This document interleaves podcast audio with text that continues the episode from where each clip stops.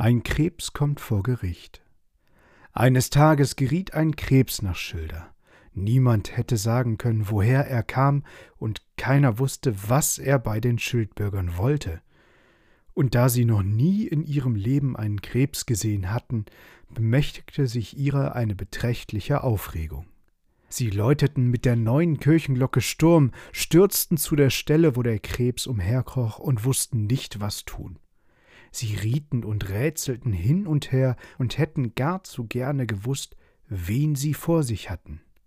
Vielleicht ist es ein Schneider, sagte der Bürgermeister, denn wozu hätte er sonst zwei Scheren? Schon holte einer ein Stück Tuch, setzte den Krebs darauf und rief Wenn du ein Schneider bist, dann schneide mir eine Jacke zu, mit weiten Ärmeln und einem Halskoller weil das Tier zwar auf dem Tuch vorwärts und rückwärts einherspazierte, aber den Stoff nicht zuschnitt, nahm der Schneidermeister von Schilder seine eigene große Schere und schnitt das Tuch genauso zu, wie der Krebs dahinkroch. Nach zehn Minuten schon war der Stoff völlig zerschnitten. Von einer Jacke mit weiten Ärmeln und einem Halskoller konnte keine Rede sein. Mein schönes, teures Tuch, rief der Schildbürger.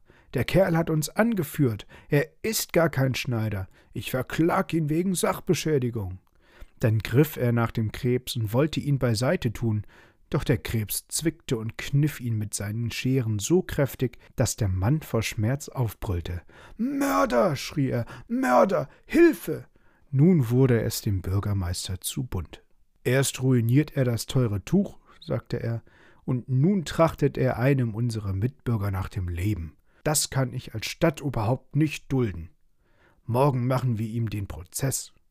Und so geschah es auch. Der Krebs wurde in einer förmlichen Sitzung vom Richter der mutwilligen Sachbeschädigung und des versuchten Mordes angeklagt. Augenzeugen berichteten unter Eid, was sich am Vortage zugetragen hatte. Der amtlich bestellte Verteidiger konnte kein entlastendes Material beibringen.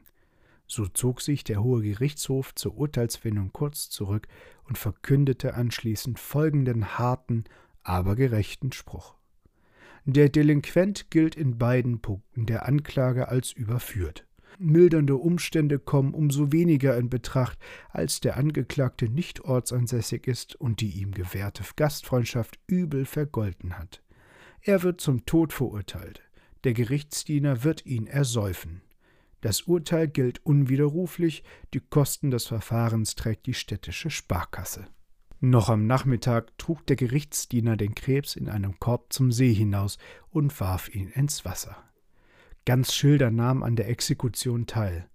Den Frauen standen die Tränen in den Augen. Es hilft nichts, sagte der Bürgermeister, Strafe muss sein. Der Pastor war übrigens nicht mitgekommen, weil er nicht wusste, ob der Krebs katholisch oder evangelisch war. Ordnung muss sein, auch im sonst eher chaotischen Schilder, und so wurde der Krebs seiner gerechten Strafe zugeführt. Er wird's gelassen nehmen, beschweren kann er sich auch nicht. Und bei gelassen und entspannt seid ihr jetzt auch gefragt. Es ist Zeit, die Augen zu schließen und für die morgigen Abenteuer Kräfte zu sammeln. Deswegen schlaf gut, liebe Homies.